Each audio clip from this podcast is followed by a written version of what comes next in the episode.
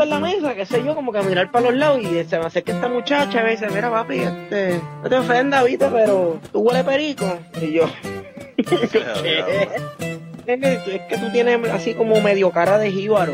Y por primera vez vi a mi tía con, con otra vista, ya no la veía como mi tía. O sea, ya vi una mujer semidesnuda, yo con 12 años, la vi agacharse para recoger algo, no sé, y le, le pude ver, le pude ver los senos bastante.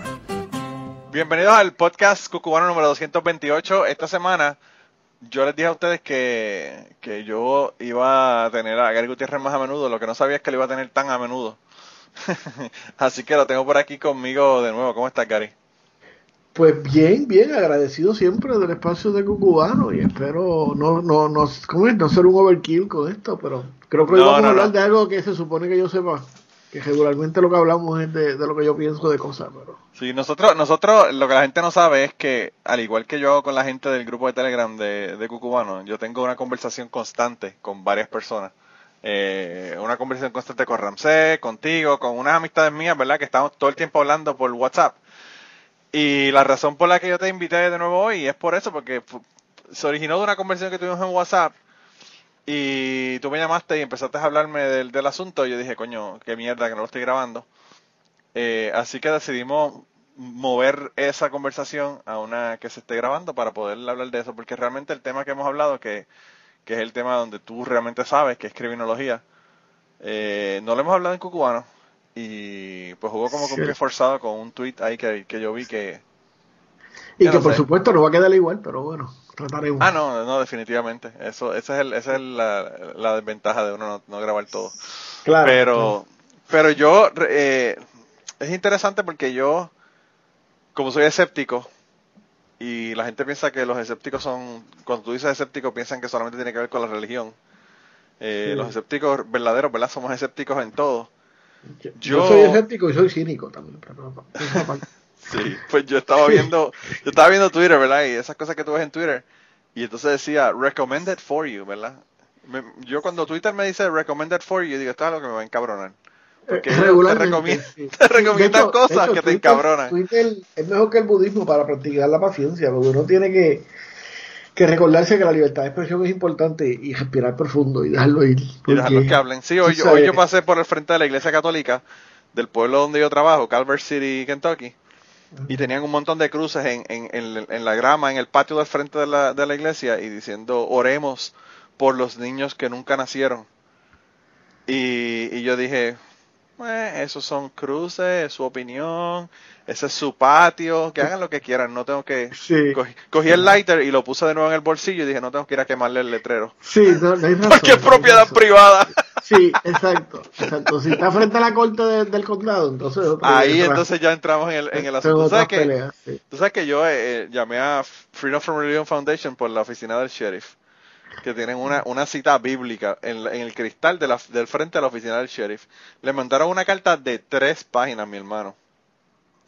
Eh, que Entendiendo tengo- que, el sheriff de tu condado sabe leer tres páginas, pero bueno. Bueno, claro, eso, eso es la parte, esa es la parte importante. Sí, los pero- amigos que nos escuchan les recordamos que en esa parte del país el sheriff se escoge, ¿verdad? ¿Ustedes votan por el sheriff? ¿O- Sí, sí, sí, sí, se escoge. Sí, Es escogido por, el, por el- la gente. sí. Eh, y, y, y dentro de todo, yo no tengo ninguna queja con el sheriff. Aquí tienen el sheriff, la oficina del sheriff tiene una, como un Boys and Girls Club, ¿verdad? Que tienen un Ah. área de campamento, que hacen campamentos de gratis para los nenes en el verano. O sea, hacen una- un trabajo comunitario bien chévere. Lo que pero se supone pues- que sea la Liga Atlética Policial en Puerto Rico. Y digo Sí. se supone porque, a, No, a- pesar de raras excepciones, Sí. que, que agentes locales se ocupan. Y eso, tú sabes, el, el- el Estado ya, ya se quitó ya se quitó el antifaz y no ha echado para eso, ha echado para pa, ¿cómo es? Pa, pa batones y para macanas y para pa play y, para comprar un, y para comprar un, un, un tanque, por si acaso hay que Sí, usarlo en las una, una manifestaciones. tanqueta por aquello de celebrar a Pinochet, tú sabes. Es que, mira, tú sabes, la única razón por la que no son fascistas es porque no saben lo que significa. Pero bueno. Sí, es así mismo, así mismo. Eh, pero anyway, el caso mi, fue que, mi cinismo que- está hoy, estás advertido que mi cinismo está alto hoy. y si empiezas a beber, olvídate que se jodió la cosa No, ahorita. ya, ya, ya le metí a la gilbaza con, con la con la con la salsa este swine apple de, del iceberg que me enviaste. Sí. y hubo que bajarlo con... Del, del, con- del Tennessee Whiskey que dice que tiene 90 grados prueba la, la, la salsa. Sí, sí, no, no, y se te queda el sabor detrás de, de- del amigo Jack, pero Uf. hay que uf. darle, darle. Pero bueno, volviendo a las cosas serias. Bueno, bueno, lo que te quiero decir es que yo con el, con el share no tengo, no tengo objeciones excepto esa cuestión religiosa. Así que tengo que ir a ver a ver si lo quitaron o qué hicieron, pero después te mando la carta para que la lea, una carta bien bonita. Sí, el tipo tiene que salir electo en Kentucky. Me imagino que, tú sabes, va- eso es parte de, de, de su proyección, ¿verdad? Porque- Claro, lo que pasa es que la ciudad donde yo vivo es demócrata, pero el condado en general es republicano.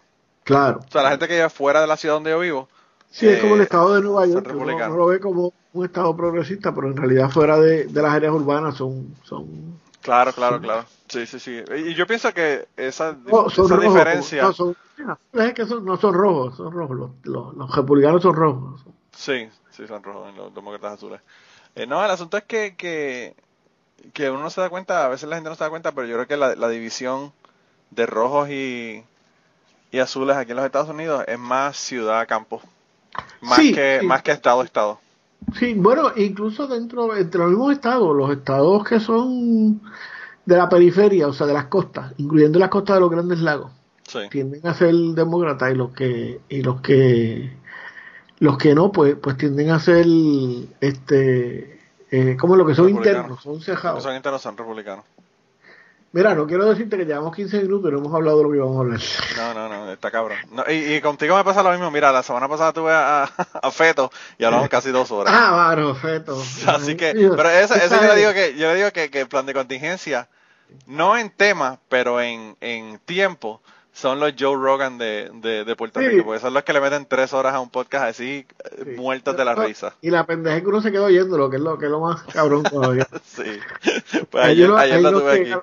Hay unos que a los 15 minutos uno dice, bueno, vamos a seguir hablando mierda. Tú sabes que está cabrón porque ya estamos bromeando que, que llevamos 51 semanas sin, sin hablar y yo. Ya. y yo le dije que número más marcado, ¿verdad? Sí, sí. Bueno, Estoy pensando ahora- cada, ahora- cada ahora 51 están- semanas invitarlo. Creo que ahora están comprando el domain 52.com porque si Washington se mete, se la acaba. Sí, sí. Es de- eh, eh, sí, para los amigos que de otros países, es que Estado, Puerto Rico aspira a ser el Estado 51 y aspiró a ser el Estado 50 y el 49 y el 48. Ya. Todos Y lo que es más cabrón es que a- eh, la estadía se la ofrecieron a Guatemala, a Cuba, a República Dominicana, a Puerto Rico, el único sitio que nunca se la han ofrecido. Claro. Pero bueno. Para que tú veas. pero Para que tú veas cómo, cómo es el mambo. Entonces, Y el asunto no es ese. eh, En, en la conversación que tuve con él, hablamos hasta, hasta de las Olimpiadas 2004. ¿Te acuerdas de eso? Mira para allá. Hasta de eso hablamos. Eh, hablamos de un montón de cosas bien interesantes, hablando de los terremotos. Teníamos Yo- cuatro yo- temas. Yo soy tan viejo, yo soy tan viejo que me acuerdo cuando había una campaña para que Puerto Rico, en esas diarreas mentales que tienen que a los puertorriqueños que son del coloniaje, tú sabes. Sí. Puerto Rico quería ser la sede de una, de una Puerto Rico que no nos puede dar luz estable a, los a, los a los ciudadanos A los ciudadanos. Sí, Quería, sí. quería, quería, quería, ser eh, eh, los hosts, ¿cómo se llama? Sería ser los anfitriones de una, Anfitriones. de una olimpiada. ¿no? Pero de algo tiene que vivir los carriones, así que.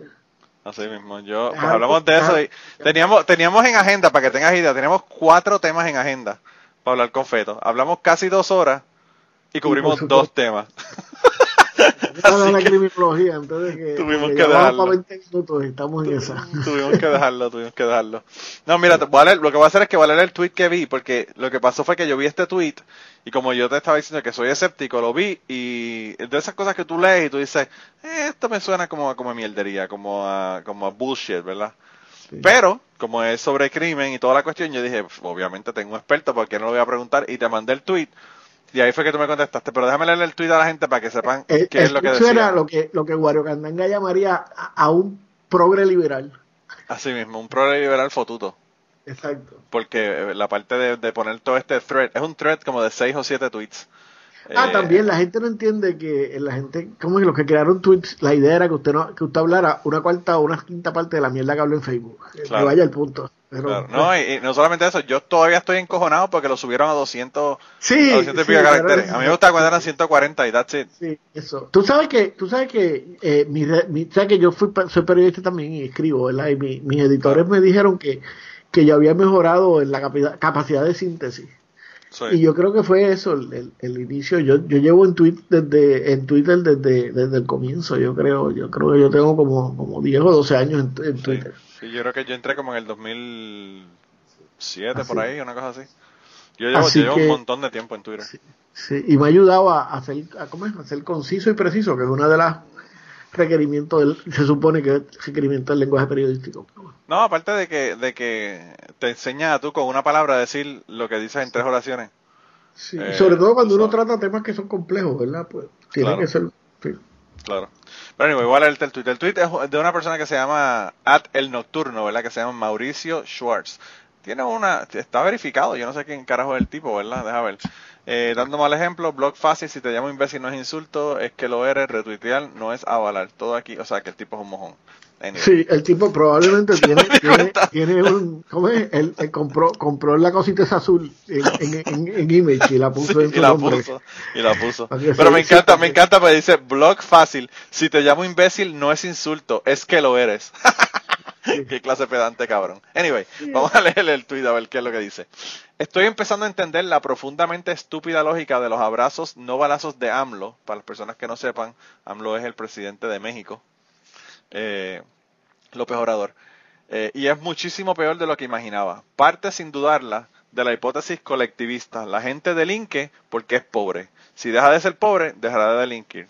De verdad, es cierto que estadísticamente hay más delitos en las zonas más pobres y los pobres delinquen más o al menos la pescan más fácilmente. Pero la estadística no domina la casuística. El primer problema claro, que la enorme mayoría de los pobres no delinquen, trabajan. El segundo problema es que los ricos también delinquen a lo bruto. Esto bastaría para que cualquiera que no ahorrara neurotransmisores se diera cuenta de que aunque sea un factor contribuyente, la pobreza no es el elemento definitorio que crea una vida en el delito. El tercer problema, anulado por la miopía brutal del populismo y de la autoexaltación, es que México era igual de pobre o más en el pasado y no, no había 34 mil asesinatos al año, ni medio país estaba tomado por el narco. Así que la idea de resolver las raíces sociales del fenómeno delictivo con la aplicación del programa social parte de una alucinación peligrosa que solo el fenómeno solo tiene raíces sociales y no tiene elementos criminógenos. El pretexto es que la estrategia de guerra de Calderón fracasó lo cual es cierto, pero no justifica hacerse a un lado y dejar que mueran miles en lo que se resuelven los problemas raíces sociales. Te tuviste que reír en eso, no pudiste aguantar. Sí, sí, sí, fracasó, pero no tenemos que dejar de hacerlo. Eso me suena como la mano dura contra el crimen. Pero... Claro, claro. Porque en el proceso se muere gente en la que su gobierno debería proteger. Paréntesis, la guerra de Calderón fracasó porque tenía menos gente, menos preparada militarmente, menos decidida, peor pagada y con menos datos del enemigo que el propio enemigo. Esto se vio desde el primer día en una guerra que emprenderse debió partir de otras bases. Cualquier estratega, y son varios los que lo han hecho, puede explicar por qué la forma actual de Calderón fue idiota después de que Fox dejara de crecer el problema mientras hacía eh, lo que mejor ha hecho toda su vida, nada y obviamente también la solución únicamente militar al problema que se había desbordado en tan absurda como la actual solución únicamente social, tan absurda y mortífera para la gente inocente además. Pero Living in the Past es una canción de Jethro Tull y no debería ser una estrategia política. Lo que pasó, pasó y lo que está pasando, está pasando. Echar culpas es cómodo, pero inservible como política de gobierno. Y no es solo el narco, claro. La atmósfera de impunidad que se impone, que se impuso en décadas, creó una oportunidad de mercado para delinquir sin que pase nada. Pobres y ricos lo saben, eh, pobres y ricos participan. En la normalidad institucional vigente del delito no se persigue, no, no tanto como para criticar al presidente. En ese panorama dejó mucho fuera, pero esto es Twitter, no la universidad.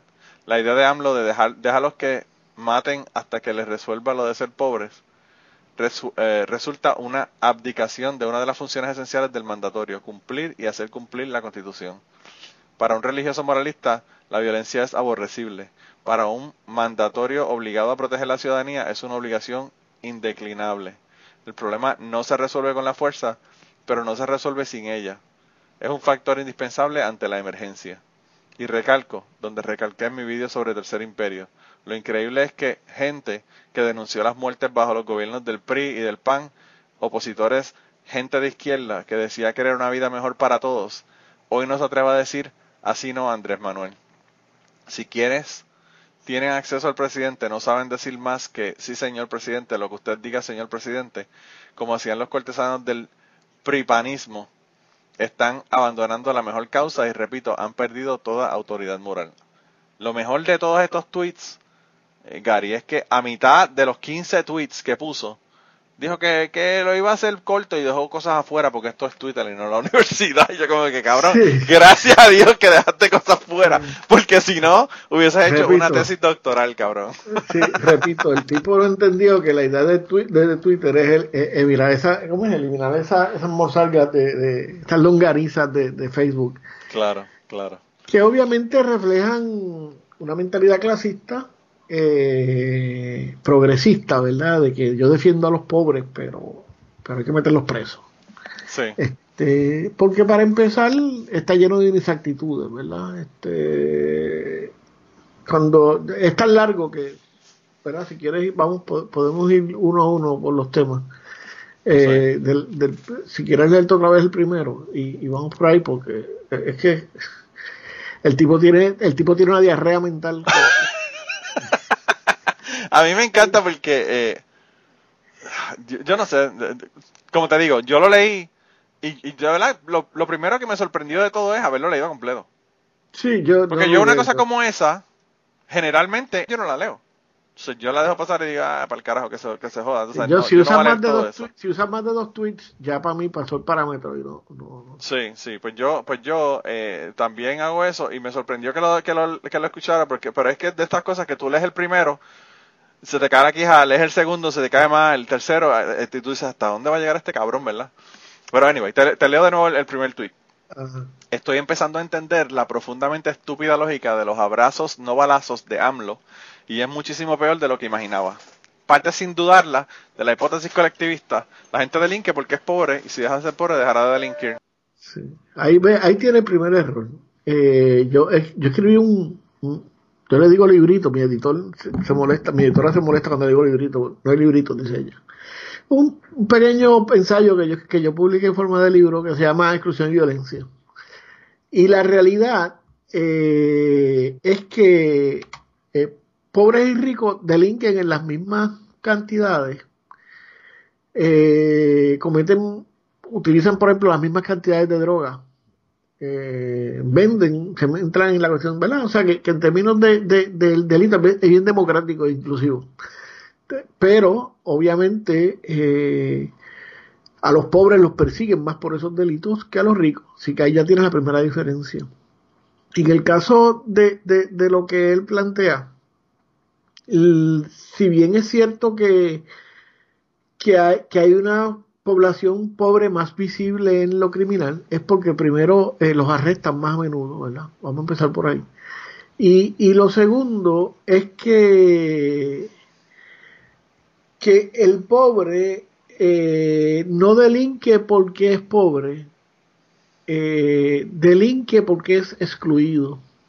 Y en ese sentido, por es la misma razón que, que que delinquen gente que uno pensaría o que se venden como que son clase alta. O Te voy a dar un ejemplo. En Puerto Rico, cuando uno piensa en crimen de cuello alto, piensa eh, de cuello blanco, ¿verdad? Que es como en Puerto Rico le llamamos al crimen de las clases altas relacionadas con sus empleos y con sus funciones de gobierno.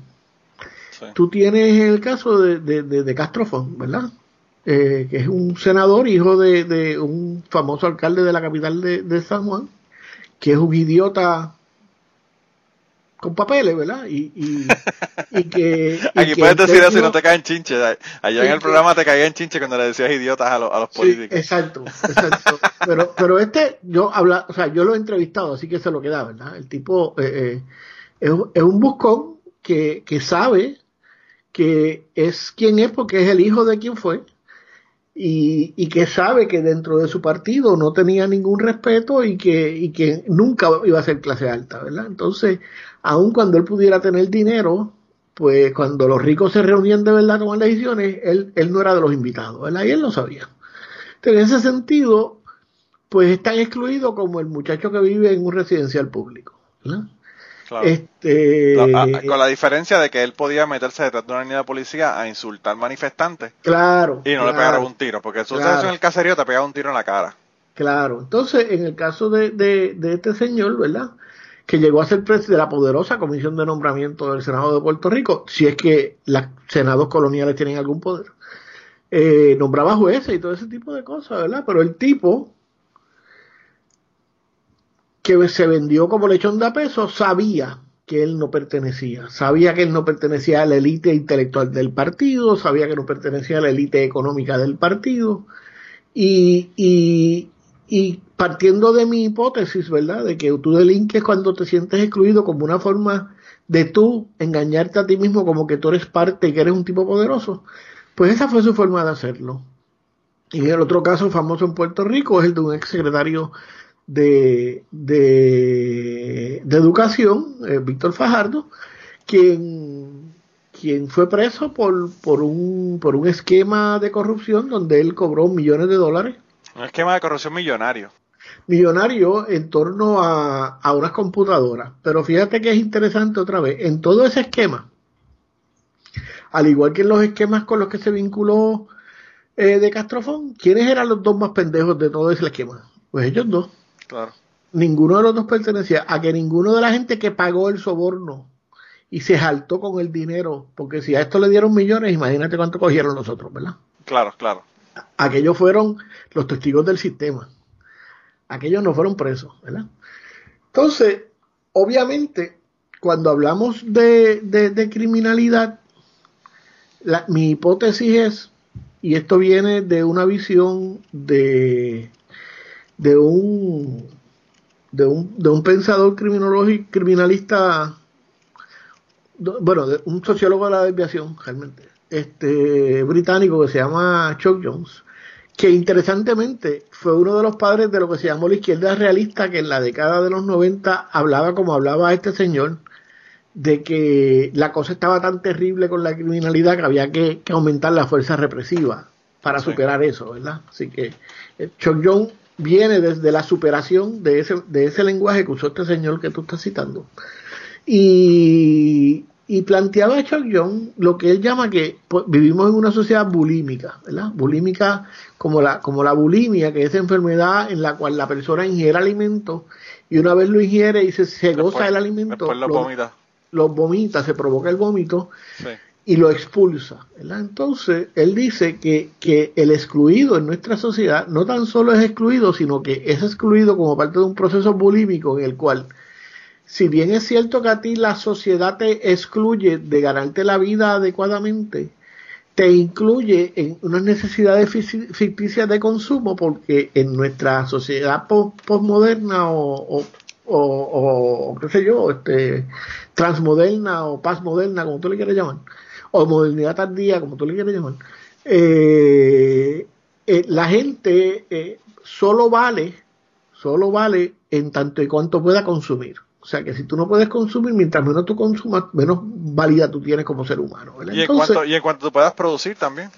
Pues fíjate, ese es el problema, que, que, que el valor, el valor no necesariamente está en tu capacidad de producir, es en tu capacidad de consumir. Por eso es que no importa de dónde tú consigas el dinero. ¿Eh? Por eso es que cuando, ah, va un muchacho a comprar tenis, cuando va un muchacho a comprar tenis de 200 o 300 dólares a, una tienda, el gerente de la tienda no le importa si ese dinero se lo ganó trabajando o se lo ganó trabajando en un punto de droga o se lo, trabajó, o se lo ganó matando a alguien. Lo que le importa es que tiene capacidad de consumo. ¿Me sigue? Claro. Entonces, a diferencia de, de, de qué sé yo, eh, estirando un poco mi poco conocimiento de marxismo, ¿verdad? Ya, ya eh, el, el, el, ser humano no es un ser por, por lo que produce, es un ser por lo que consume, por lo que puede consumir. Entonces, sin importar cómo él produce ese dinero. Entonces, ¿qué pasa? En una sociedad donde tú necesitas consumir para existir y donde no hay los espacios necesarios para tú producir legítimamente o, o legalmente, pues eh, la, la, la, producción de forma ilegalizada pues es una opción para eso, ¿verdad? Es una opción para tú mismo sentirte incluido. Eh, y incluso hay una teoría de otro británico que se llama Presley, que se llama el, crimen como carnaval, es, es la utilización de, lo criminal para tú sentirte poderoso y sentirte, es el, el bichote, ¿verdad? Que como en Puerto Rico se le llama a, los a los dueños, de, los, puntos de droga, ¿verdad? Los, los, jefes de organizaciones de droga, de venta de droga más que dinero, más que dinero, su mercancía es respeto. Entonces, eh, es a través de la venta de droga que ellos se ganan el respeto que ellos entienden, ¿verdad? Entonces ellos hablan de su residencial, ellos son los que mandan, ellos son los que, tú sabes, entonces se sienten poderosos, como el carnaval ilusoriamente, porque el carnaval es un periodo donde el que no tiene poder hace lo que le da la gana hasta que el poder decide que baje a tomar la calle otra vez. Es un ritual, un ritual de, la Edad Media este, católico, ¿verdad? Donde antes de Cuaresma se le daba un espacio para que la gente se liberara y hiciera lo que le diera la gana. En Puerto Rico los únicos dos carnavales realmente que hay es, el, las justas intercolegiales, que es una semana de juegos en que las universidades toman una ciudad y, y, los muchachos hacen lo que les da la gana en la ciudad y la fiesta de la calle San Sebastián. Básicamente esos son los únicos dos carnavales que, hay en Puerto Rico. Pero bueno, volviendo al asunto, eh, el crimen puede verse como, como, como un agente carnavalesco con el cual tú te sientes poderoso, porque ahora tienes el dinero para consumir, tienes el dinero para ganarte el respeto de la gente. Y, y por ahí va la cosa. Entonces, eh, cuando, cuando el idiota este que escribe la, la, la cosa, la boncirca esa que tú leíste, este, habla de que lo del abrazo mm, no, ¿cómo es? Abrazo no, ¿cómo es la política? Abrazo, no, balazos. Abrazos no balazos. Sí, este, lo que plantea es primero eh, que, que la criminalidad se, lo, se logra controlar con la represión, cosa que si tú conoces un poco de historia cristiana, no, si tú, conoces, si tú conoces de Puerto Rico, eso nunca ha funcionado. Eso tú te das cuenta. más, ah, simple que eso. Si hoy somos cristianos es porque eso no funcionó. Porque si alguien era, era hábil castigando, era lo, es como si alguien era hábil y creativo castigando, fueron los romanos. Claro.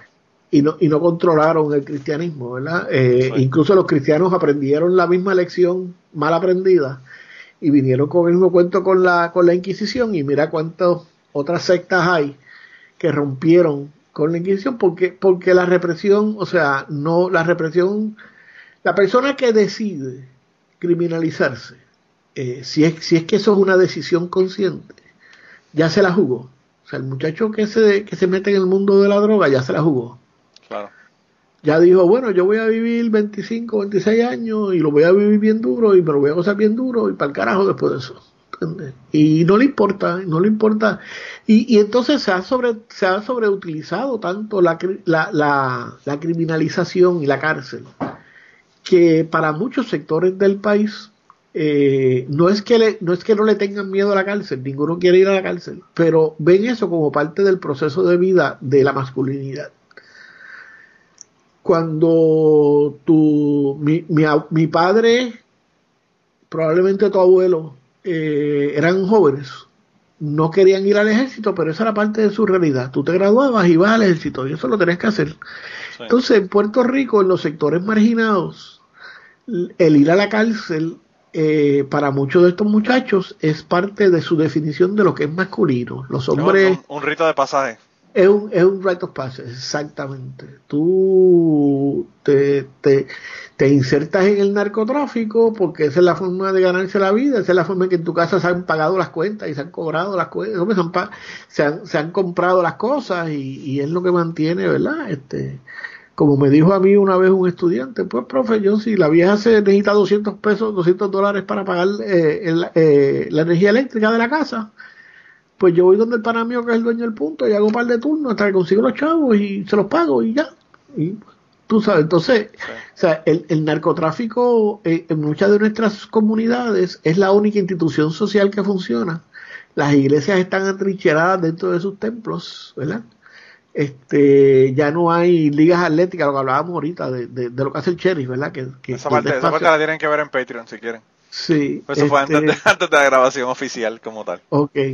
Pues, pues, pues, ese tipo de cosas, eh, el me perdí. ¿Dónde estamos? Ah, el... Que la, que la Liga Atlética, la, la, la, Ah, exacto. las sea, iglesias están atrincheradas dentro de, no de las iglesias. No hay instituciones, o sea, ya, ya los partidos políticos no responden a las necesidades comunales como antes, donde había un líder, un líder de barrio que llevaba las preocupaciones, ¿verdad? Así que no hay esa institucionalidad, ya no la hay.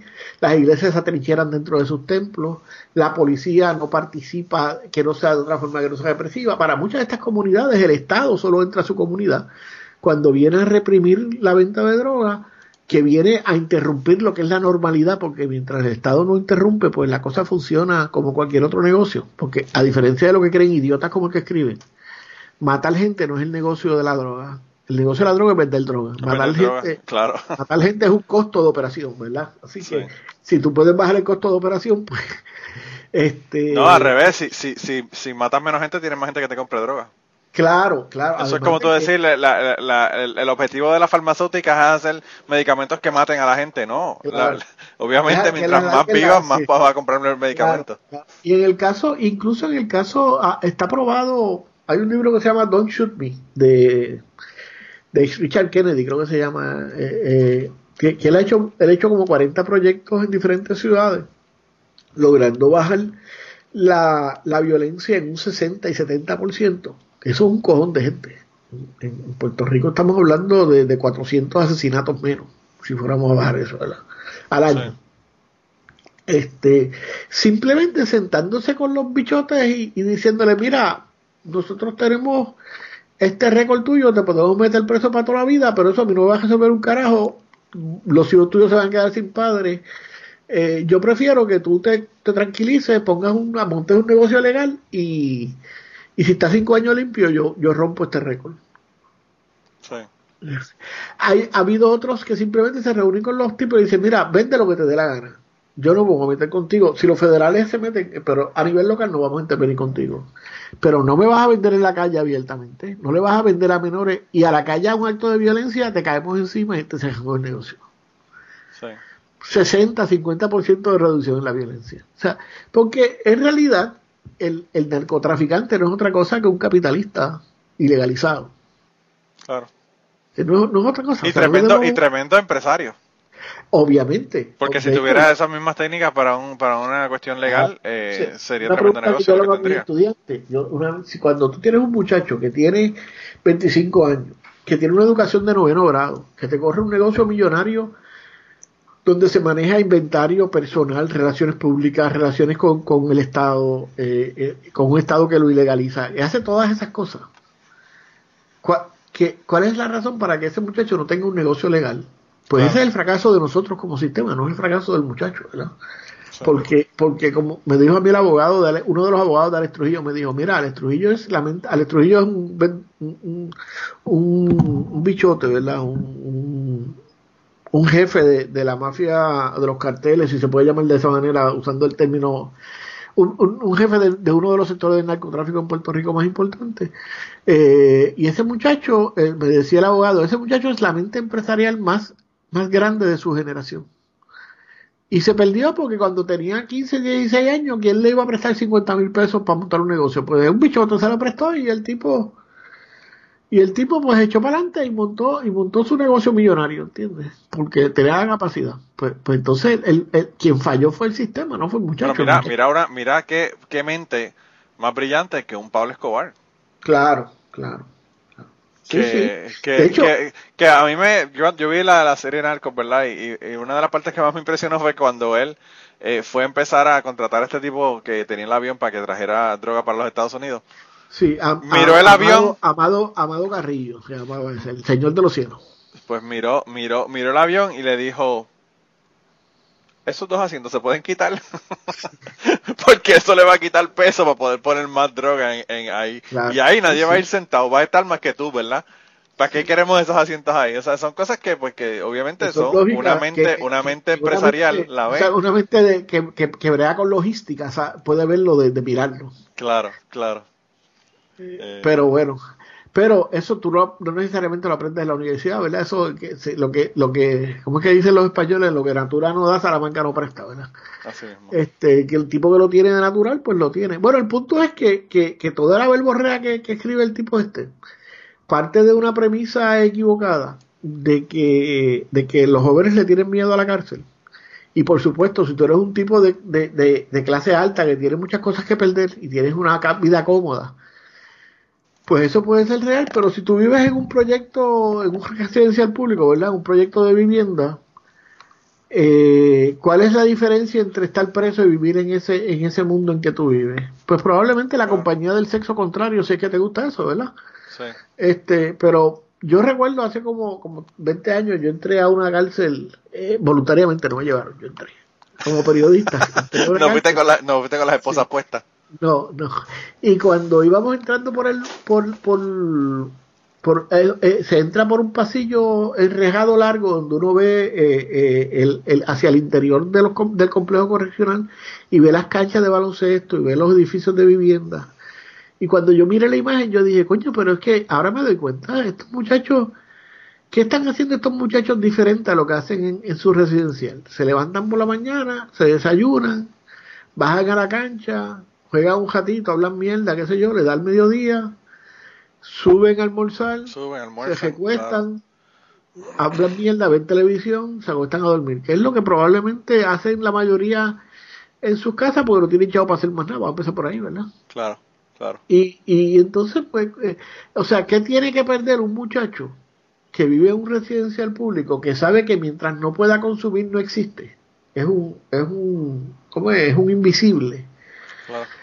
Este, pues que tiene que perder la cárcel. Entonces, estos pendejos. No, no, y no solamente eso, Gary, que probablemente el nivel de riesgo de que te puedan matar o lo que fuera en la cárcel es el mismo que tienes en el, Claro. En, el, residencial, o sea que, Y probablemente si tú vienes de un sector donde esa es parte de la subcultura, allá adentro tienes la misma protección que tienes acá, ¿verdad? Son los, del, grupo tuyo, te protegen.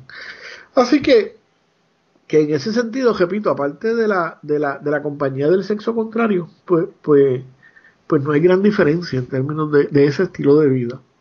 Entonces, si le sumas a eso, a que la persona que ya decidió o sea, la persona que decide entrar en un 7-Eleven con, con un arma, en Kentucky, por ejemplo, que las posibilidades de que el tipo que esté en el, en el, en el counter tenga otra arma son 100, 120%. Sí, sí, muy este, probable.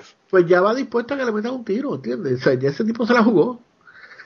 Entonces, o sea, eh, eh, eh, la gente no delinque porque decide delinquir. O sea, tú tienes yo recuerdo en una, en una redada, redada le llamamos aquí cuando hay gestos masivos por drogas, por ejemplo. En una redada de drogas, eh, eh, un, muchacho me dijo, mister, porque los, presos le dicen mister a todo el mundo. Yo, yo, le dije, eh, yo entré y lo, yo era fotógrafo, entré y fotógrafo, me empecé a hablar con ella, ¿cómo están? La, me dijo, mister, pues esto es lo que hay porque este, los hijos míos tienen que comer. Entonces, si, si la jugada era el tipo cumplir con lo que él entiende eran sus, sus obligaciones con su familia, que a lo mejor eran obligaciones creadas pendejas de comprarle tenis caro, que se yo, no sé, ¿verdad? Pero, pero son sus necesidades. Si la forma de cumplir con eso, pues, pues es, es vendiendo droga, porque eso es lo único que encuentra. Y, te recuerdo que en Puerto Rico se llegó a hablar un momento de que el narcotráfico era el tercero o el segundo sector en, producción de empleos en el país, ¿verdad? Puerto Rico llegaron a ver mil, creo que mil setenta o mil trescientos algo, yo no recuerdo, de, de sobre mil puntos de droga.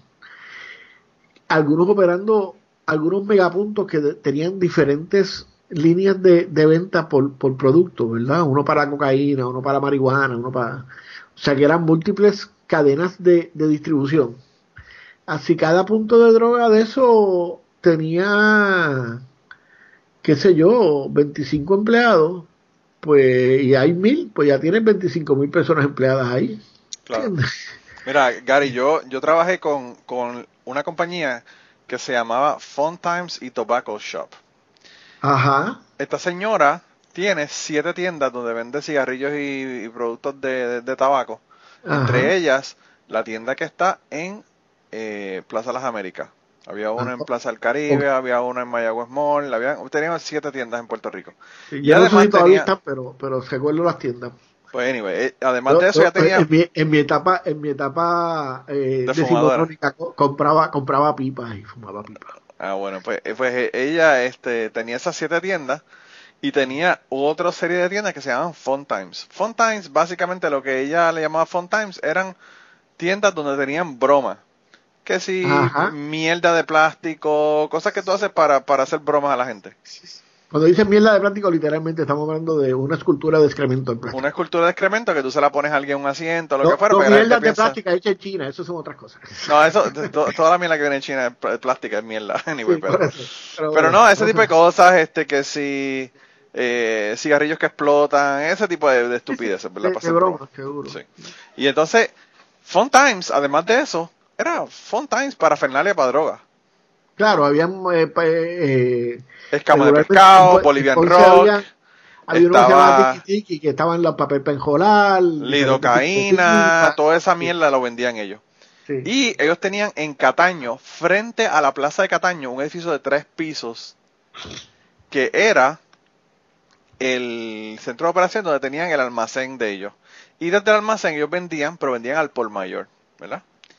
Y a veces a mí me mandaban para yo, mi- donde yo, donde yo me, me empleaba era en la tienda de Tobacco Shop de Plaza Las Américas. Eh, Sí, porque ahí pero, los, los empleados blancos los envían para allá.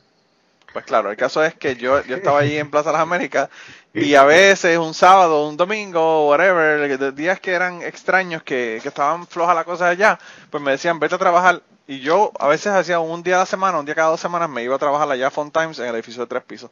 Pues allí tú tenías el, el tecato que venía y te compraba, qué sé yo, cinco pesos de Bolivian Rock porque iba a cortar cocaína con eso, o, pescaba de pescado, lo que fuera. Ese tipo de, de negocio, tú sabes, pero ya llegaba un tipo con un carro de 150 mil pesos y se parqueaba frente al negocio y entraba para acá. Y ellos, ellos vendían todas las bolsitas Ziploc desde, desde un centímetro por un centímetro hasta las grandes. Claro. Pa' meter Que droga. Que solo tiene, que solo tiene un uso, porque Que solo, claro que sí, porque aquí en carajo tú, tú tienes una bolsa de un centímetro de un centímetro de. aquí en de- carajo no es negocio llenar una bolsa de un centímetro por un centímetro, a menos que no sea que eso, ah, digo, A menos que no sea que te va a cobrar 10 pesos por ella y que es droga. Sí, que- o, o están vendiendo este eh, ay Dios mío el colorante este de los españoles que es una flor que lo usan eh, pa- azafrán. eh, eh, azafrán verdad que es lo único que compara ese precio o no pues lo otro tiene que ser droga porque nada más ellos vendían niveles. todo eso y además tenían unas, lo, lo que ellos llamaban, ¿verdad? Eh, eh, muestras para, para perfume, que supuestamente eso era para lo que lo vendían ellos, pero es, parece una muestra de perfume, pero es en plástico y obviamente es para meter crack o meter cocaína en, en eso, ¿verdad? Y venderlo también. Y ahí fue que yo aprendí que todos los puntos tenían, compraban un sticker y el sticker de la abejita era de un punto, el sticker del otro era del otro lado. Es Aprendí un que las negocio, es tapas, un negocio capitalista como cualquier otro y tienen su nombre y tienen su y, y, y, y su moneda es su su que sepan que viene de donde ti, porque saben que, que tú eres el que tiene el Sí, producto que a ellos les gusta, whatever. Mira, que eso es uno de los mierderos que hablan los religiosos de, de la criminalidad. Que los, los, los narcotraficantes no tienen moral. Claro. Pues mira, yo no sé si no tienen moral, pero tú tienes dos tipos que están haciendo un negocio millonario del cual no hay otro récord que no sean ellos dos que se dieron la mano. Claro. Y el negocio se cumple. Y se entrega y se compra. Sí. Y no me venga a decir que mata a la gente porque, o sea, si, tú, si en Puerto Rico hay mil puntos y... En Puerto Rico hay- habrán mil puntos, pero habrán 20 mil barras que venden Claro. alcohol y se matan a la gente también igual. Por eso, pero, pero en el caso de nosotros, si, si fuera, si el negocio de la droga causara la violencia que ellos dicen con mil puntos, debían haber por lo menos 200 o 500 muertos toda la semana. Toda la semana. Porque hay Claro, mil puntos, ¿entiendes? Claro, claro. O sea, Pero anyway, el, el- el caso es que venía este si muchacho alguien, en tiene- este si carro. alguien es ético y moral, son los, los vendedores de. Pero bueno, dale. Anyway, En carro. eh, pues el tipo tenía dos carros. Y los dos eran de 150 mil pesos, carros deportivos, ya tú sabes, unas cosas bien cabronas. Y el- llegaba el tipo y te pedía de esas, de esas muestras de, de esos, de que ellos le llaman muestras de perfume, venían en paquetes de mil. Mil dentro de una bolsa grande Ziploc de de un galón. Y ahí estaban todo ese montón de, de, de vacíos, ¿verdad? Potecitos vacíos. Y él te decía, no, que quiero tapa negra. Porque el cabrón no, no era para venderlo él, era porque Claro. necesitaba 20 tapa negra, 15 tapa azul, 8 sa- tapas rojas, porque iba a venderle a los puntos. O sea que eso Claro. era, él era el, el, el suplidor del punto. Claro. Y entonces, ese tipo venía todos, Gary, todos los lunes. Ese cabrón venía y compraba 40 mil de esos, de esos, de esos, Que, este, que, que tenía que tapas. tener por lo menos, qué sé yo, 30, 40 personas llenando las bolsitas esas, porque tú no llenas 40 mil aparatos de esas. Claro. A, mano, sabes. una sola persona. Exacto, así que Claro. Y entonces, pues, ahí fue que yo me di, la- me di cuenta de todas estas cosas que tú estabas diciendo, de que si son tremendos empresarios, de que si tienen el branding, que es el, el Claro. sticker que le ponen, eh, todo, toda esta mierda, tú sabes. Entonces yo decía, Y- wow, eh, es y si tú increíble. compras y si tú compras algo con ese branding ese branding es una mierda y digo la cosa sale una mierda pues ese branding pierde credibilidad en la calle como Claro. tú sabes igual que cualquier otro negocio Claro.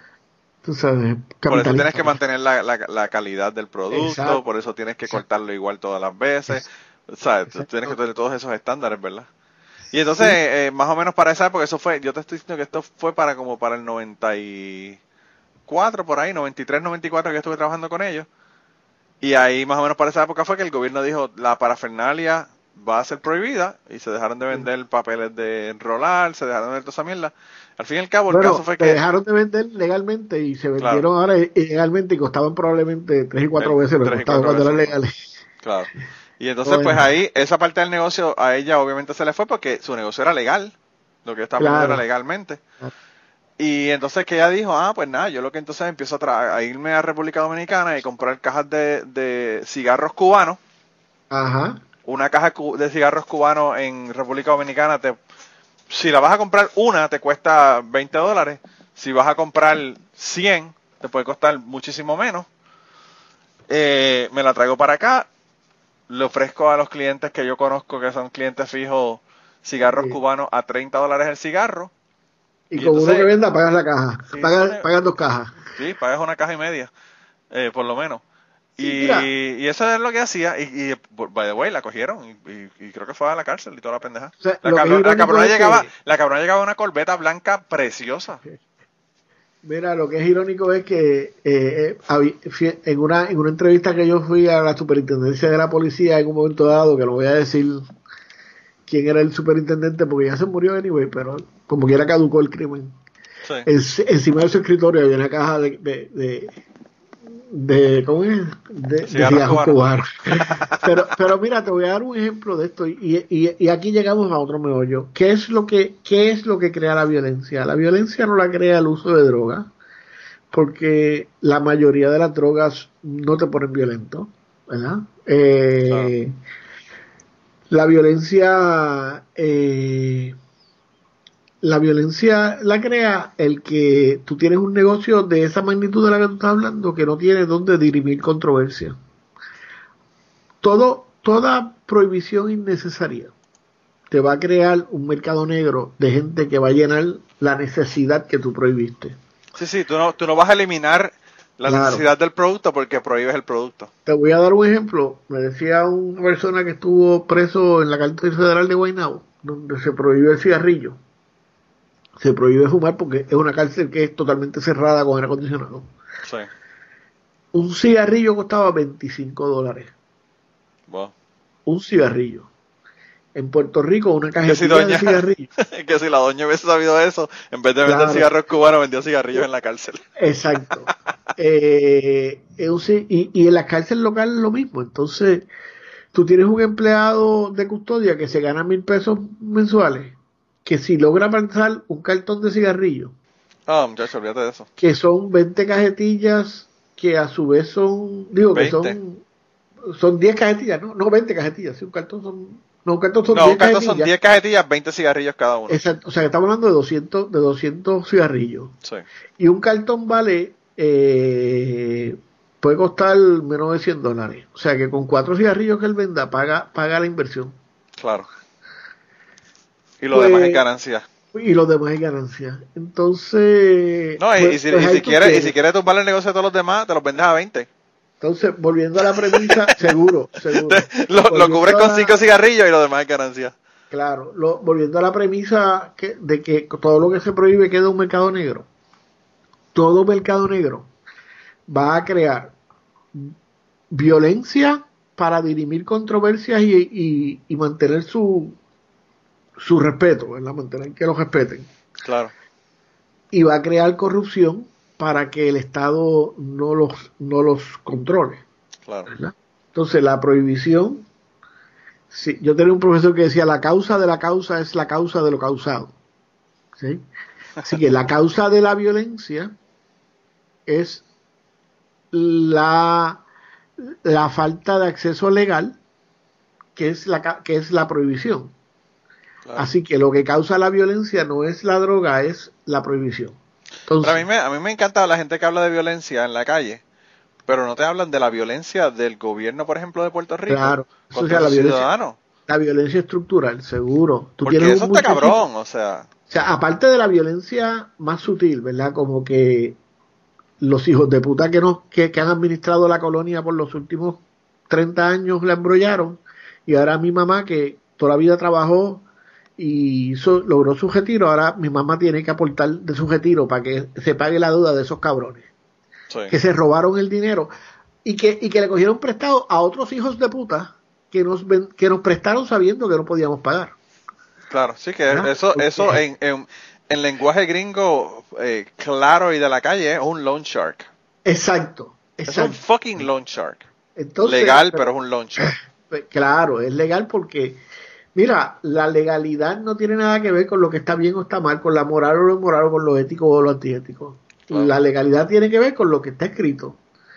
Y las leyes que, que, gobiernan el, el, el mercado de, dinero en el, en el país la, la exigieron las instituciones que, que hacen ese negocio. Es como las líneas aéreas, ¿verdad? Tú, tú llegas a un aeropuerto, tenías tu ticket y llegaste y dijeron, ah, el, el, avión se llenó, así que hay cinco personas que no caben porque lo sobrevendimos. Pero cabrón, ¿cómo que lo sobrevendiste? Entonces, si yo te vendo. Yo, te, compro, yo te compro un, un, asiento, pero tú no me garantizas de que ese asiento va a estar exacto, ahí. Exacto, exacto. Pero ¿a quién hizo la ley de aviación? Pues las líneas aéreas, porque tú crees que, que los morones que en, el, que en el Senado respaldaron a Trump hace una semana atrás, hace unos días atrás, pueden entender la ley, la ley este, de, de, de, del comercio de, aviación en Estados Unidos, ¿entiendes? Carajo. tú sabes, entonces, entonces ¿Qué es lo que te digo? La legalidad. las, cabras, las cabras cuidando, cuidando las lechugas. Claro, la legalidad, la ley no es otra cosa que la herramienta que tienen los poderosos para garantizarse sus intereses. Ah, que esas leyes a lo mejor nos ayudan y puede ser buena. Bueno, sí, pero esa no es la razón, ¿verdad? Hasta hace, qué sé yo, 20 años atrás, la violación era un, era un delito contra la propiedad. Bueno, hasta 30 años atrás, en los 70, contra la propiedad. Porque tú habías utilizado la propiedad de otro, que era la mujer. Sí. Por eso era que no era delito la violación doméstica, porque la violación era penetración pene-vagina en mujer que no fuera la propia, la propia de propiedad, ¿verdad? Entonces, eh, eh, eh, cuando tú miras la, eso, somos un país de ley y orden, sí, puñeta, por eso que estamos jodidos, porque la ley, el orden, el orden no está hecho para nosotros y la ley, y la ley se lo permite, ¿entiendes? Así que cuando tú no dices, somos un país de ley y orden, es, precisamente por eso que estamos jodidos, porque somos un país de ley y orden, una ley, repito, un orden que nos, que nos condena siempre a estar subordinados y una ley que le permite eso a los poderosos. Entonces, en ese sentido, volviendo al, al, al, escrito del, de la persona esta que tú citabas. Que todavía estaba en el primer tweet, pero bueno. hemos hablado de todos los detalles del, resto de la conversación. Exacto, pero, pero que por ahí va la cosa. Entonces el tipo, ¿qué es lo que plantea el tipo? Ah, el, el, el eh, la lucha contra las drogas fallaron porque no tenían suficientes recursos. Pues mira, puñeta, léete la historia de la guerra de Vietnam, porque para los generales americanos la guerra de Vietnam se estaba perdiendo porque no tenían suficientes recursos y siguieron metiéndole recursos y siguieron metiéndole recursos. Y el resultado fue que mataron 158 mil estadounidenses y casi 3 millones de personas y perdieron la guerra. Y perdieron la guerra. No, y la perdieron con Afganistán y la perdieron los rusos con Afganistán a pesar del dinero que le metieron. Entonces, en Puerto Rico traemos a un tipo a ver con la seguridad, no con la policía, con la seguridad, que incluye bomberos y una pendeja, que viene de la DEA, una agencia fracasada, con el mismo discurso. de que no necesitamos más recursos porque, pues, entonces, tú le metes más recursos a la, a, la DEA que lo único que hace es arrestar gente y destruir organizaciones. Y eso hace que como el mercado está ahí, hay gente buscando comprar la sustancia. Los que se quedan se, tienen, se hacen más fuertes, se hacen más poder, y el resultado de, 40 y, de 50 años de prohibición y, y el fracaso de la DEA y de su discurso, ¿verdad? La DEA de la agencia antidroga estadounidense. Es, es que a, a 50 años su propósito era eliminar el narcotráfico, eh, bajar el consumo, eh, darle más atención a los usuarios, eliminar las producciones. Nada de eso se logró. Hay más producción, es más barato, está más organizado, deja más ganancias, ¿verdad? Y hablando de México, como está hablando el muchacho, eso es lo que ha pasado en México, que ahora eh, los carteles son los que los que tienen el, negocio y el control de los países de los países que, que, tú derrumbaste unas estructuras de una gente old school verdad claro. Que tenían sus códigos de trabajo y se fue degenerando eh, donde eh, sobrevivieron los más temerarios y los más violentos. Y obviamente y ahora y ahora el estado no puede entrar al, al a, la, a la provincia o al, o al estado porque el estado está controlado por por ese narcotráfico. Que aquí en mayor o menor grado se dan las comunidades eh, marginadas, ¿verdad? Este, hubo un jabulú porque le, cogieron un mensaje de texto a un alcalde que estaba mandándole un mensaje al... ¿Me oyes, Manolo? Sí, te oigo, te oigo, estoy aquí. Ah, es que esto brincó. Esto hay que editarlo. Eh, este, eh, el alcalde, un alcalde que en la campaña le sacaron un mensaje de texto donde le pedía a un narcotraficante de la ciudad reunirse porque el gobernador venía para un sector y él quería garantizar la seguridad del gobernador. Pero eso es normal y corriente. Yo trabajé como fotógrafo en relaciones públicas y yo recuerdo que una vez íbamos a hacer una cabalgata a favor de unos fondos de yo no sé qué cosa. En Puerto Rico cabalgata se le llama cuando hay cientos de, gente a caballo que, que, va de un pueblo a otro y se paran en los negocios y es un, un dineral que se mueve, es la cosa y tú te inscribías en la cosa y tenías unos puntos donde te daban la bebida incluida y toda la ganancia era para esta, para esta, para esta sociedad de alguna cosa benéfica. Y yo recuerdo que nosotros uno de los sitios que íbamos era un sector bastante caliente que había que pasar por allí. Y, nosotros hablamos con los dueños del punto de droga y los dueños del punto de droga le dijeron, no, no hay problema, es más, pueden hacer usar esto de, base, aquí pueden hacer el estacionamiento, que aquí no va a pasar nada yo llegaba como periodista a una comunidad y cuando me veían más gente del cajo seguía venir un muchacho, mister que usted viene y yo le decía, bueno yo vengo a con el problema de doña fulana que no ah, está bien. Fulano verá el carro del señor tú sabes. Yo recuerdo mi mamá era maestra y, y, y, fueron a buscar a, uno, a un estudiante que se había desaparecido fue, lo fueron a buscar a la casa. Y cuando llegó que, que eh, los muchachos del punto vieron el carro de la misi como le dicen que eran maestras, ¿verdad? Vinieron para acá, bici, no, usted para allá adentro no puede ir, espérese, espérese. Entonces ya mandaron a buscar, dejaron un chamaco del carro, velando el carro, y mandaron a dos muchachos que la escoltaran hasta la casa de la señora que llevéis. O sea que, que, que, aquí en menor escala, obviamente, pero, pero ese tipo de cosas se da igual, ¿verdad? Hay, hay espacios donde la única institución, la que proporciona seguridad, la que paga las festividades, eh, nosotros tenemos una festividad tradicional que se llama Fiesta de Cruz, yo no sé si eso lo hay en la montaña. Sí, este, que, que, es una, en, el mes de la cruz, que creo que es mayo, se hacen una, unos rosarios todos los días, son siete días o nueve días, y son una escalera y se hacen unos altares hermosos. Aquí hay comunidades donde eh, ese, ese altar lo paga la, el, la, el, consumo de droga, ¿verdad? Así que, pues entonces volviendo al asunto. Eh, a mí me, me, eh, recuerda, lo que me está diciendo me recuerda, Gary, antes de que continúe, que en el trapito sucio me estaba, estaba contando Jan que él fue a, él, hacía delivery de pizza y fue a un residencial público en Salinas a entregar la pizza y dice que por poco lo mata y después lo que él hacía es que llamaba y decía mira voy para allá pero lo que voy a hacer un delivery de pizza tú sabes. Sí, sí, y, y así era que podía entrar al residencial público para, para cada vez que tiene un delivery pero tenía que avisarle de antemano. Dice que la primera vez por poco lo matan y que después de eso entonces ya como que entendieron que era, quién era el tipo y para qué iba para allá y eso y lo dejaban entrar. Pues la cuestión es que, que, que cuando tú tienes ese cuento de que con mayor represión, pues mira, con mayor represión lo que hace es que aumentas el costo de operación, lo cual aumenta eh, eh, el costo de venta, lo cual aumenta la ganancia, ¿verdad? Y lo cual Y- aumenta el gasto, el gasto público que no está resolviendo nada.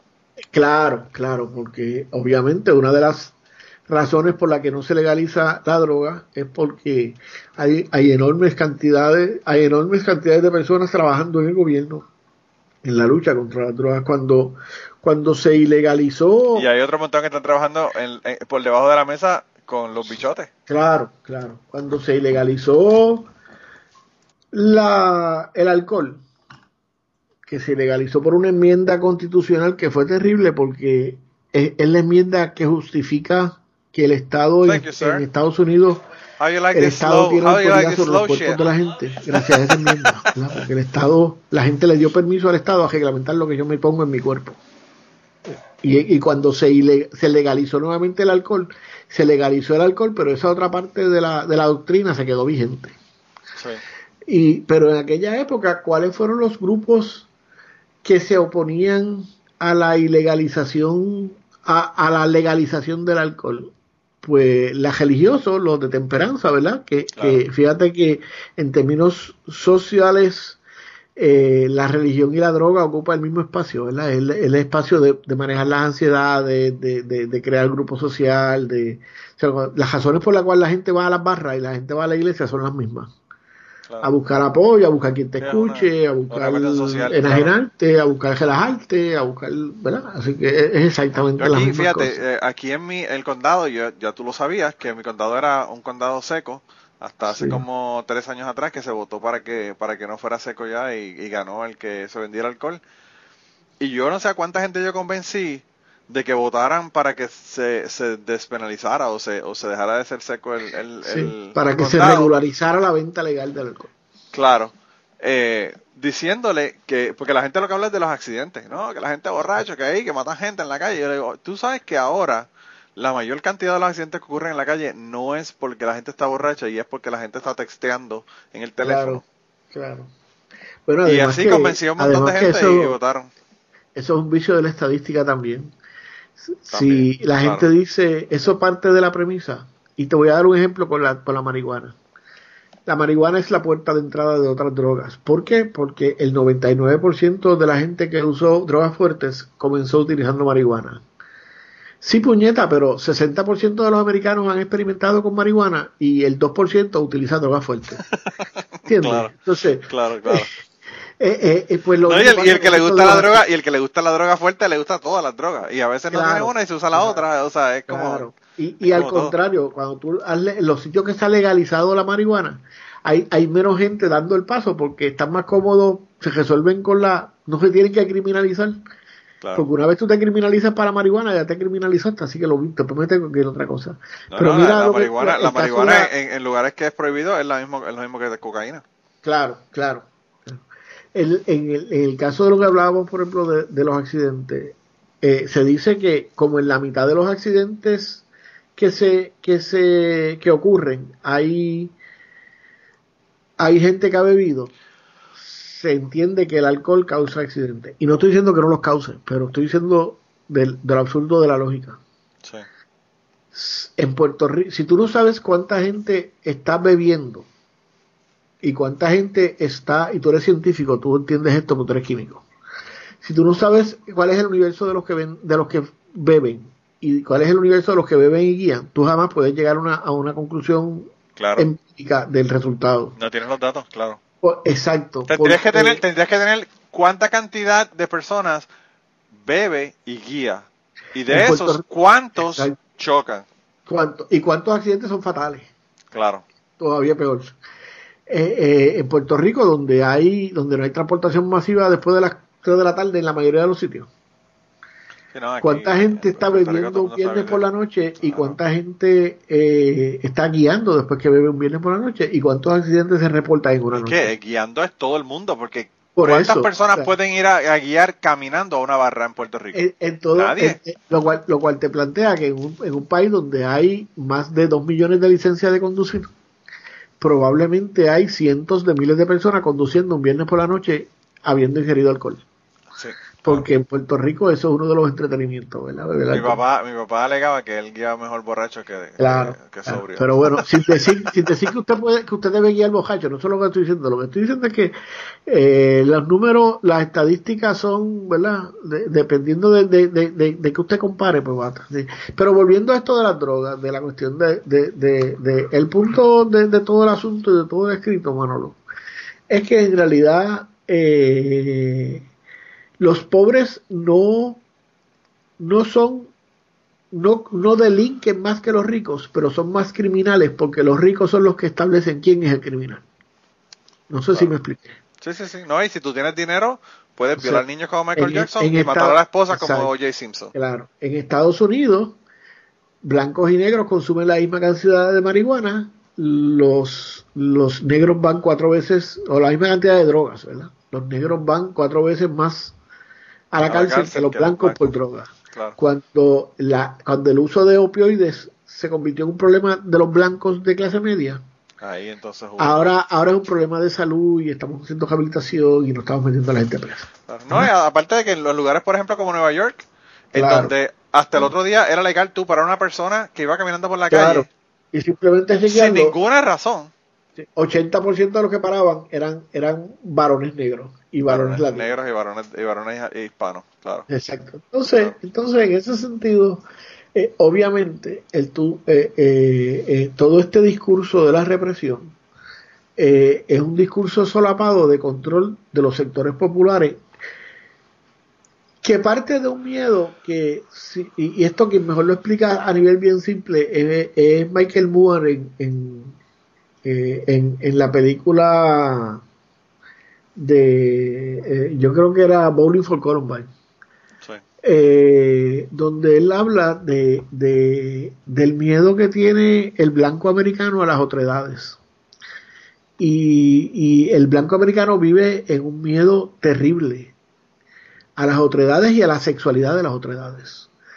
Eh, para que tengas una idea, el opio se prohibió en muchísimos sitios en California porque las mujeres blancas se metían en los en los en los en los dents, sí. en, los en los en los antros de fumar de fumar marihuana, de fumar opio y allá se volvían locas y tenían relaciones con los chinos y ahora Mr. Smith tenía un nieto que tenía ojos a chinos.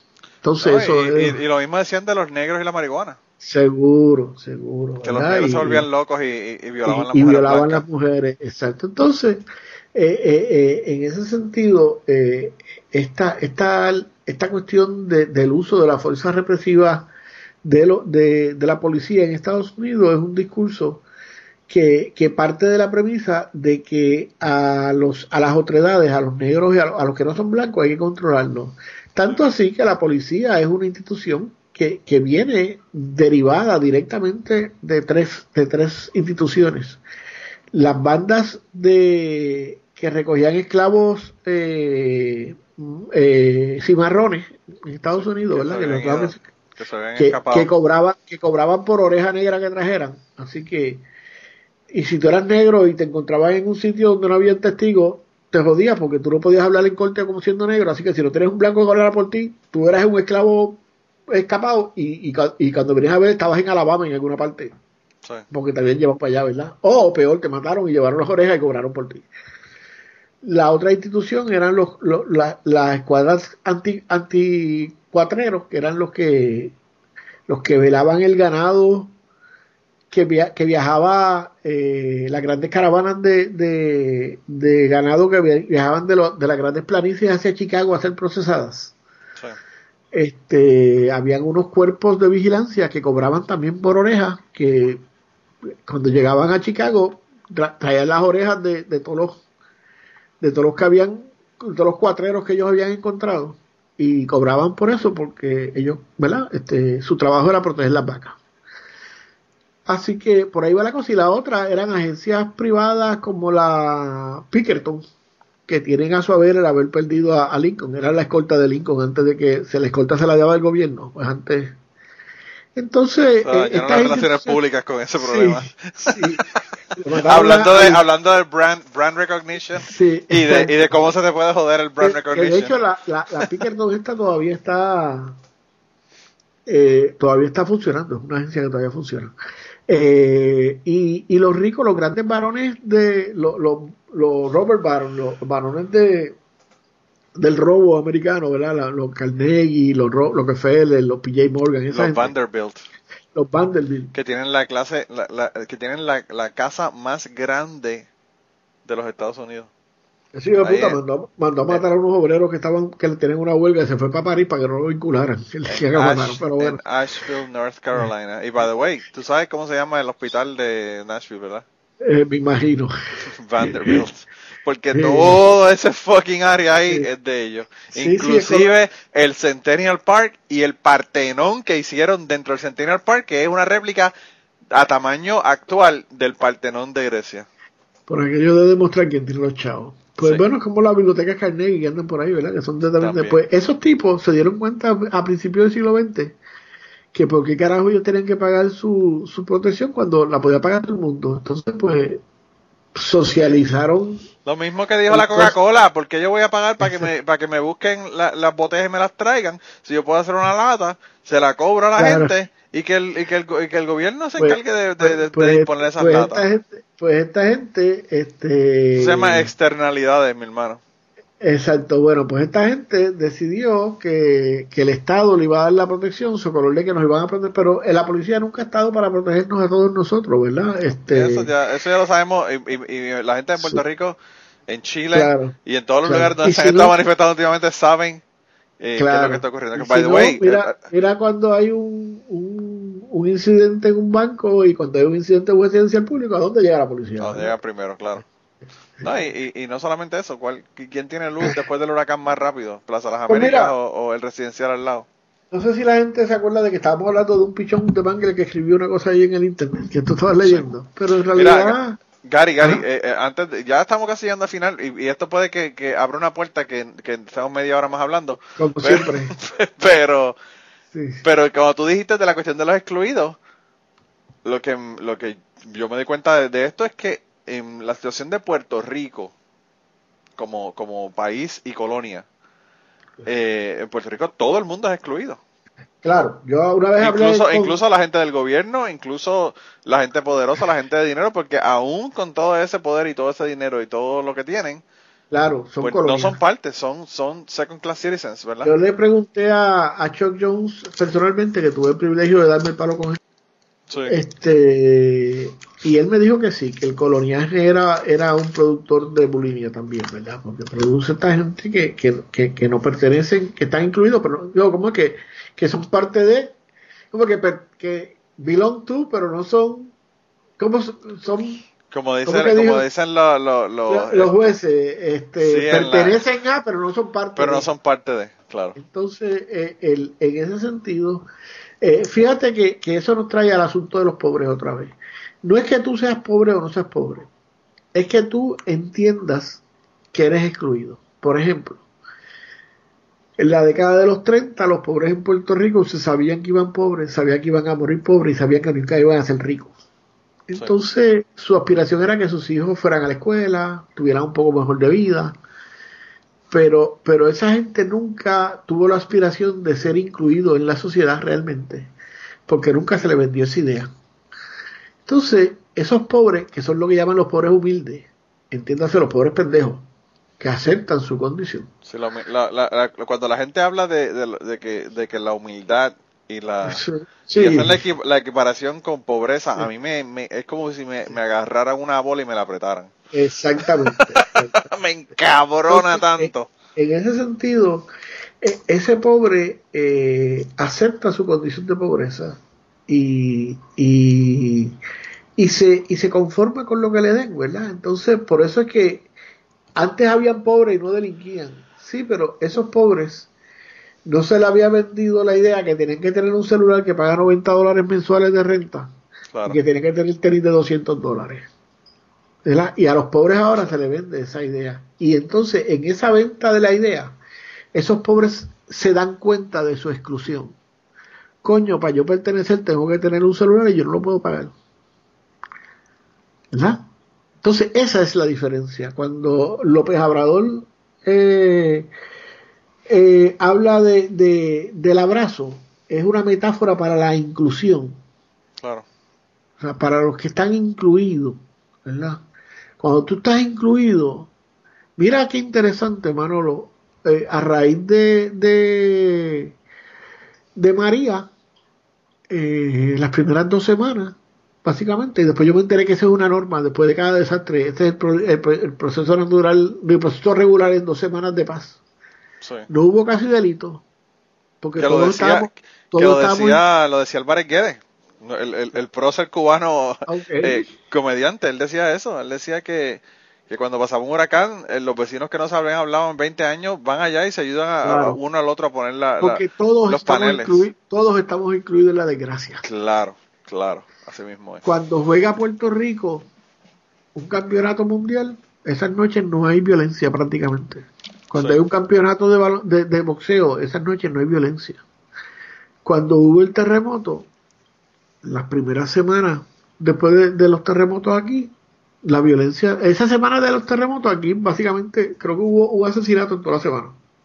Sí. No, y, la- y, y- no solamente eso, la gente durmiendo afuera, que es la otra. Ah, Que porque hay, que hay hay- más posibilidad de que, de que pueda haber ese, pe- esa pero criminalidad. todos estábamos en las mismas, estábamos todos incluidos. Y no tiene que ver con la inclusión real o, o, o, o ficticia, es tu impresión de estar incluido. Volvemos a De Castrofón y a, y a, y a- y a- y a Fajardo. Esa gente sabían que ellos no pertenecían a las élites de sus partidos, Sí. sabían que no estaban incluidos. No importa Claro. que eras representante, no importa que eras presidente de... Ellos se sabían que no estaban incluidos. Entonces, eh, eh, eh, eh, pues ahí es donde se pone complejo la cosa, porque no es que seas pobre, es que seas pobre que entiendas que tienes que, que tú no debieras ser pobre, ¿verdad? Sí. Y que, y que el Estado te está, eh, que el, orden social y el Estado son la causa de esto. Entonces, en muchos países donde hay conciencia política, la respuesta a eso son revoluciones armadas, son protestas callejeras, son ese tipo de cosas. Claro. Cuando no hay cultura de ese tipo de violencia política, surge entonces la violencia callejera que se da en Puerto Rico como colonia política, pero se da en los guetos estadounidenses com- como, colonias sociales que son, ¿verdad? Porque en última instancia el coloniaje no es solo político, el coloniaje puede ser social, ¿verdad? Sí. Entonces cuando el idiota ese que escribe este, está escribiendo desde, desde su visión probablemente de hombre blanco en México, y no sé quién es, pero suena como hombre blanco, y si no lo es, es un aspirante a hacerlo. Eh, y si no, es, un negro de salón, como, de- como decía un Claro, muchacho que- con el que yo trabajaba en, en cuando daba clases de buceo. Sí, sí, sí. Eh, bueno, es como el, el, el, el- decía Malcolm X, ¿verdad? El negro de la casa que cuando el amo se enfermaba le decía al amo, amo, ¿qué nos pasa? Estamos enfermos porque él y el amo, para, para el negro, él y el amo eran la misma cosa, ¿verdad?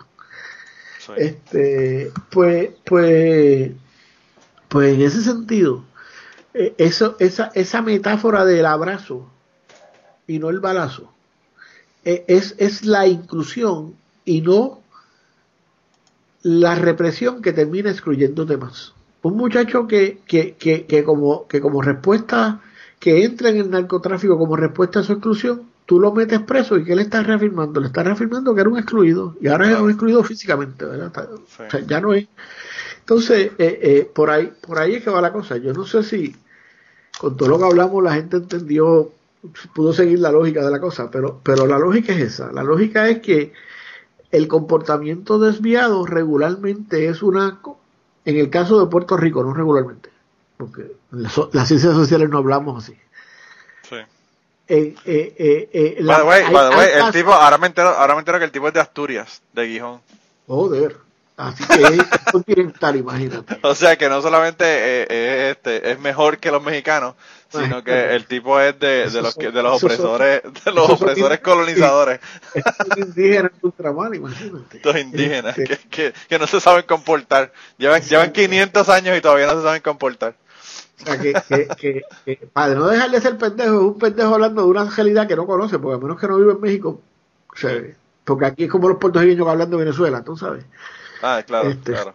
Bueno, este, independientemente de que Maduro no sea santo de mi devoción, lo- son problemas venezolanos, ¿verdad? No es problema Claro. nuestro. No, no, no, como, Pero- a mí, como a mí- me dijo un tipo que me estaba explicando cuáles eran los problemas de Puerto Rico. un tipo con el que yo trabajo aquí. Y yo le dije que se fuera a meterle por el culo. Si, le das, si le das un globo y lo miras al revés, es decir, digo al revés, entre paréntesis, con el, con el, con el, con lo que llamamos América del Sur para arriba. No, puede, no, puede, no puede encontrar a Puerto Rico, no puede encontrar probablemente a Kentucky en el mapa. Probablemente. No, no, y el tipo, el tipo, el tipo es, bien educado, pero el problema es que él tiene, el problema que él tiene es confirmation bias. Él solamente lee lo que le reafirma lo que él cree. Claro, claro.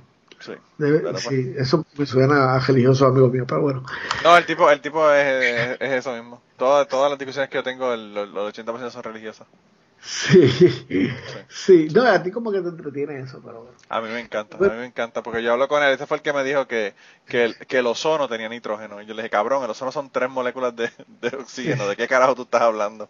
Sí, sí. Ah, discutiendo con un químico, con un químico que estudió ciencias ambientales. Sí, porque, exacto, en este país, en este país de, hecho en este país todo el mundo habla de, habla de criminalidad. Es interesante porque yo le explico esto a Hanky, yo he estado 15 minutos en televisión explicando esto. Y cuando salgo el camarógrafo me dice, sí, eso es lo que hay que hacer porque a los criminales hay que meterlo preso. no, a mí me dijo, oye a mí, eh, eh, Gary, yo no, ya estamos fucking más tarde de lo que deberíamos para comenzar esta conversación, pero hoy me dijo un tipo que lo que tenían que hacer con la gente era matarlo, matarlo, porque tú le pegas un tiro y ya la gente dejan de hacer las cosas que están, que, que, que están haciendo que están mal. Eh, él, me dijo, él me dijo a los hackers, porque estamos hablando de, de, los chinos que, que, arrestaron porque se metieron en Equifax, ¿verdad? Y ah, hackearon Equifax. Y entonces le dice, a todos los hackers, a todos los hackers lo que hay que matarlo, matarlo y se acabó el problema. Y yo le digo, cabrón, ¿tú sabes cuánto cuesta tú llegar al punto de que tú vas a matar a una persona?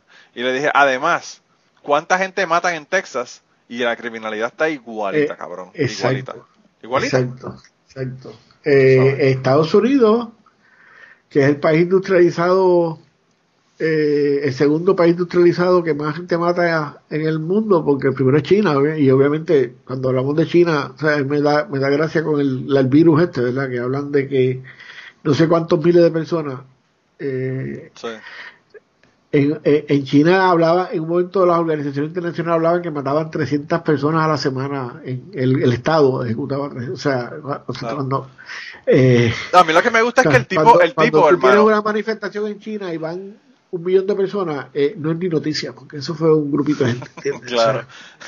Eh, a mí lo que, más, lo que más me gusta de este tipo es que este tipo es de los de los libertarians, ¿verdad? Que no, que no creen en el gobierno. Sí, más que sí. Que se encabronan si le dicen que van a regularle las armas y que tienen que registrarlas. Claro, Pero y no confían en el gobierno y por eso es que tienen armas pero entonces van a confirmar, a, confiar en el gobierno para que mate a la persona correcta. Mire, váyase para el carajo antes de que se me olvide, él Está claro, él está claro. O sea, el derecho a portar armas es de los blancos. Porque los negros, cuando Gigan le prohibió a los negros de California andar con. Así que Gigan, imagínate, cuando era el gobernador. Porque los negros en las panteras negras empezaron a armarse a andar por la calle, ¿verdad? Porque eso de andar con armas es para los blancos. Y a los que van a matar no son blancos, así que no es problema de ellos. Y, y, hay, y, hay, un problema racial en todo esto, en toda la historia estadounidense, hay, hay un, hay un silver line, ¿verdad? De, racial que está presente y el miedo a las otras edades que hablamos ahorita por encima, eh, pues justifica estas estas mentalidades. Y que está tan metido, tan metido que, que la gente no se da ni cuenta. Que desde su privilegio blanco, seguro, eh, eh, se ha normalizado el discurso. Entonces, pues, pues, pues, eso es lo que hay. Entonces, eh, eh, en realidad, mira, los países con menos eh, violencia callejera son los países que son más inclusivos, donde la gente se siente incluida, donde la gente participa, donde la gente... Y mira, yo estoy seguro que hay condados en Kentucky donde la gente se reúne para decidir qué día se va a recoger la basura, ¿entiendes? Y, se, y, se, y esos procesos de inclusión pues tú te sientes parte. Y también hay unos procesos de exclusión en, Kentucky, por ejemplo, y en Tennessee, que, que le ocurren a las personas que son blancos, porque ¿qué más sentirse excluido que un minero del este de Kentucky o del este de Tennessee? Sí, pero cuando ese tipo oye hablar a un chico que nunca ha dado un tajo, que es candidato a la gobernación, se siente, es tan pendejo que cree que, ese, cree que que- ese tipo está hablando a nombre de él. Está hablando a nombre de él, claro. Y que ese tipo, la, salud de su familia le importa a ese otro tipo, Y, ¿entiendes? y que Donald Trump y que Donald Trump le va a hacer más, más empleo para las personas que trabajan. Exacto. Entonces, entonces eh, eh, porque, porque realmente es el discurso de que tú vas a llegar, tú vas a ser rico, entonces como todos podemos llegar, pues, pues tú sabes, eso es lo que todos queremos, eso es lo que nosotros aspiramos. Cuando la realidad es que eh, lo único que es democrático en el condado donde él vive realmente es el, es el pulmón negro que le da a todo el mundo que trabaja en la mina, ¿entiendes? Claro. Así mismo. Pero bueno, si, si uno quiere controlar la, la, la eh, ¿cómo es la criminalidad, lo que tiene es que incluir la gente. Eh, tenemos que legalizar las drogas, normalizar su, su, su mercado como se normalizó el, el- y se reguló el, el- el del alcohol. Estoy seguro que en Kentucky es más fácil conseguir este eh, para un menor, ¿verdad? Comprar alcohol ilegal y comprar marihuana que comprar este un buen bourbon. Claro. Sí, es Porque, porque el bourbon está regulado y el tipo que lo vende tiene una licencia que tiene que proteger y tú sabes y, y- Claro. O cigarrillo, cigarrillo. exacto, exacto, ¿verdad? Así Tú que sabes. pues, así que no sé si si si esto fue, fue como que dimos 80 vueltas para, para- pero pero el asunto es ese, la criminalidad, la represión nunca ha funcionado para para para para controlar la, la violencia y la criminalidad. Nunca ha funcionado en ninguna parte del mundo ni de la historia. Eh, eh, y si no, repito, los romanos, ¿verdad? Con los cristianos, eh, la Inquisición con los protestantes. eh, no, no funcionó. No, no, o sea, mira la represión de los 60 con los afroamericanos. O sea, Sí, sí. Sí, no, no, nunca ha funcionado. ¿Tú crees, eh, Ga- Gary, ahora que, que ya estamos en el final, si yo le mando el enlace de este episodio a, a, a Mauricio, Mauricio nos dé un blog? Pues, pues yo no sé, pero yo le dije pendejo al aire, así que no sé. Porque él dice, él dice blog fácil. Me imagino que, que nosotros irle en contra de lo que él dice tiene que ser súper súper fácil para que nos dé blog. Bueno, pero recuérdate que nosotros somos unos aborígenes de ultramar. ¿Verdad? Nosotros somos indios de, indios de la... Unos So- amerindios, unos amerindios. Sí, que no, somos, no, no tuvimos el privilegio de nacer blancos europeos. Bueno, de todos modos, eh, yo quería mandar un saludo tiene- a Mauricio tiene- Schwartz porque fue el que dio el pie forzado para que estuviéramos aquí hoy, que la pasé Sí, cabrón. sí que hablamos, hab- nosotros hemos hablado de un montón de cosas y nunca habíamos hablado de criminalidad. De hecho, la última vez que hablamos, yo no sé de qué era, hablamos de todo y no hablamos de nada. No, no, no, Pero- claro. Pero Terminamos hablando hasta de hasta de pedofilia infantil y toda la cosa. sí, sí. Pero bueno. Bueno, mira, y públicamente, gracias por la salsa de barbico que me jodiste el, el paladar. Ahora, ahora voy a tener que estar capeando en el internet. ¿Tú sabes que lo triste, lo triste, Gary, es que esa no era mi intención realmente? Sí, No, yo sé, yo sé, yo sé Eh, que. le sí, estaba sí. diciendo a Feto que cuando El- la el- muchacha me el- dijo, cuando la muchacha me dijo, eh, le llevé, ¿verdad? La- Las salsas en la caja para, para enviártela, que tú sabes cómo te las envían, las puse en Ziploc porque Sí, no se sí. rompían y toda la mierda. No, no, coño. Eh, la- le dije a la muchacha, las preguntas que vas a hacer, la contestación es sí a todas. Es liquid, perishable, eh, fragile, todas las preguntas que vas a hacer sí. Y le dije, y no sé si se puede enviar o no se puede enviar. Y la muchacha me dijo, ¿es alcohol? Y yo le dije, no, no es alcohol. Le- son salsas barbecue. Me dijo, no, pues no, no- si no es alcohol no me importa. Lo único que no se puede enviar... Salsa barbecue se iluminó el cielo. Y yo, ay, oíste a los ángeles hablando. Sí, pero me dijo, me dijo que, que el alcohol no se puede mandar por correo. Así que Sí. eh, te puedo mandar salsa, pero no bourbon. Pues, yo me, me daré, me daré el, el, el Special Edition de Don Cudo 2- 209 que compré hasta. Sí, pero tú lo vienes para acá. Así Se que- ve bien cabrón, se ve bien cabrón. Cuando vaya para allá tengo que darme la vuelta. Tenemos que hacer, ahora, ahora la, la cita va a ser para hacer un barbecue. sí, coño, sí. Pero bueno. Pero nada, de pues verdad, mira, gracias, gracias por aceptar la invitación, porque la pasé cabrón. barbecue, Déjame tirar el pichadito. Lo que quieran saber Zumba. barbecue, GaryGutierrezPR.com. Ahí están mis historias culinarias de, de, de Backyard, de Backyard Cooking. Ahí pueden sufrir, eh, eh, pueden sufrir. eh, yo, como te dije, las salsas que te envíen las voy a comprar y voy a hacer el mismo proceso que tú estás describiendo en tu blog. Eh, pero pues aquí, como te dije, está hoy como a 40 y lloviendo, así que cuando esto decida ponerse veraniego, pues sacaré el grill de con, nuevo. Con, con ese frío está para hacer sancocho y jodiendo. No, no, no, el problema es que tú pones la carne en el grill y como está tan frío, el grill ni calienta. Sí, sí, no, tiene que llegar. Se queda como en 150 grados y ya Cuatro that's it. ventiladores al grill para calentar la, la parte afuera y después. Así sí, sí. mismo. así O mismo. comprarte, o comprarte una puñeta de esas coreanas que valen como 500, 600 pesos de, de cerámica. que- Hacer un grill entre la casa y Sí, poner un extractor para Los coreanos, para poder hacer grill en ese frío peludo, desarrollaron esa pendeja, un, un- creo que le llaman un cómodo, un cómodo Un- sí. grill, que, que es una, un, que es un huevo en cerámica enorme, como de cuatro pies. Que, Sí, que tiene- sí. Pero bueno. Bueno, nada, no, porque si no podemos hablar de, de, de, de- y no, no acabamos. Se acaba, se acaba el tema. Hermana, pero nada, como te dije, de verdad gracias por estar aquí. eh, y, y qué bueno que finalmente hablamos del tema y, y- y que Mauricio nos dio el pie forzado para hablar del Sí, tema. sí, porque, sí, fíjate, algo positivo tuvo Mauricio. Sí, para que tú veas. Ahora tenemos que mandarle un saludo y mandarle el, el enlace del, del Y esperar, episodio. que, y esperar que nos queme para que no. no eh, a mí esos tipos son chéveres que me quemen porque así me suben los, los, los, followers.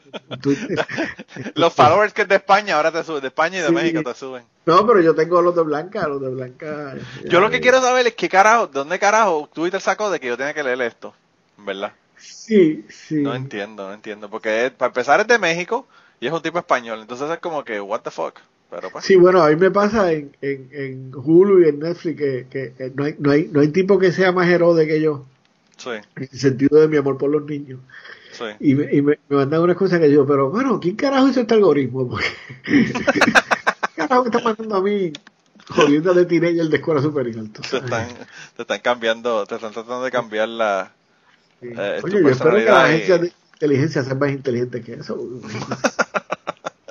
Definitivamente que no es la NSA la que está haciendo el algoritmo. Sí, sí. Es, un, es sí. un millennial que realmente lo que quiere es empujar lo que él quiere empujar.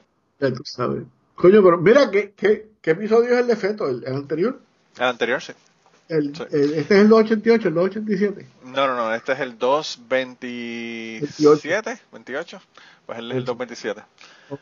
Eh, sí, Feto, Feto, lo que pasa es que no salió todavía, no, Ah, no siquiera lo he editado, sí. pero, pero le metimos, le metimos un, le metimos largo, bien cabrón. Es un loco maravilloso. Y le metimos, y le metimos como 20 minutos, media hora antes y como 15 minutos después encima de- de- del, del episodio, así que ya tú El sabes. tipo, el tipo habla más que Manolo, que eso es mucho decir. Sí, yo lo dejé, yo lo dejé que hablaran, yo dejé que hablar. Yo a veces ponía el micrófono y me iba, procesaba tres o cuatro muestras y volví y todavía el tipo estaba hablando.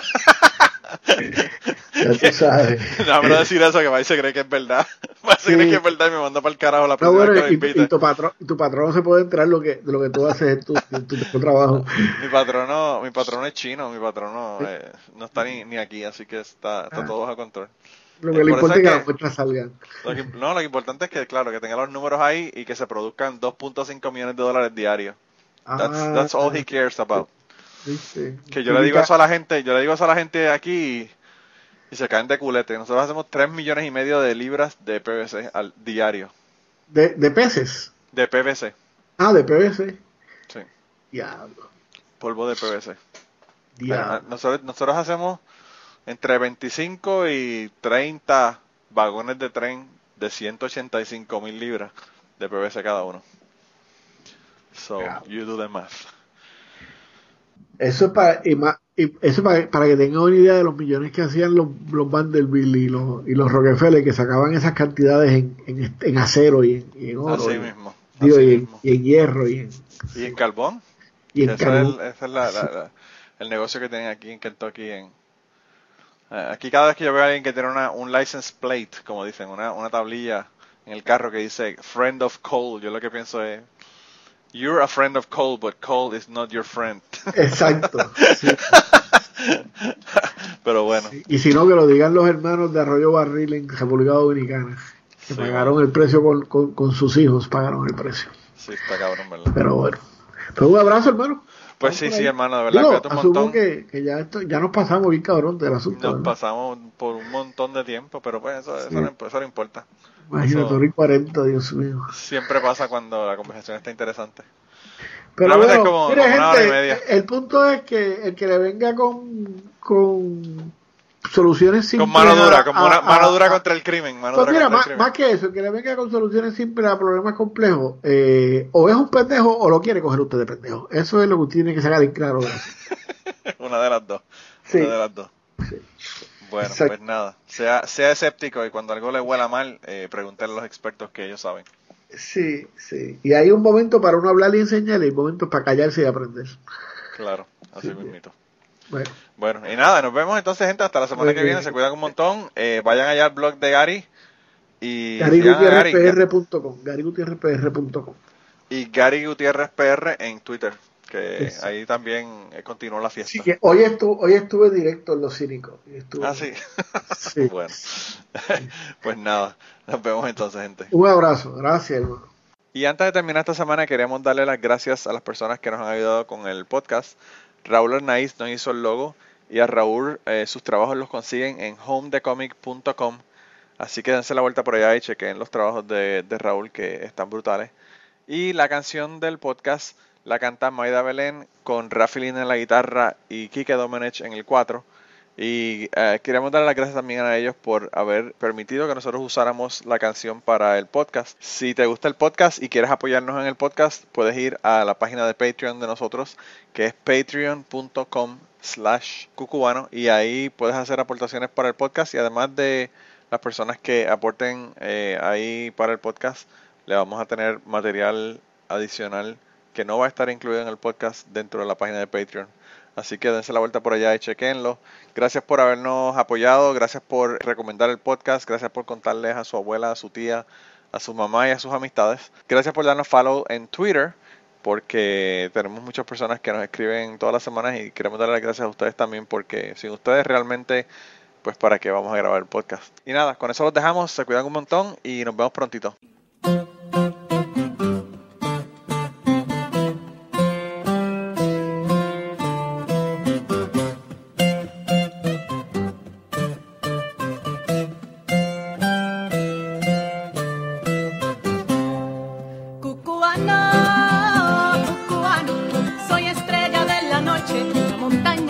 El llano.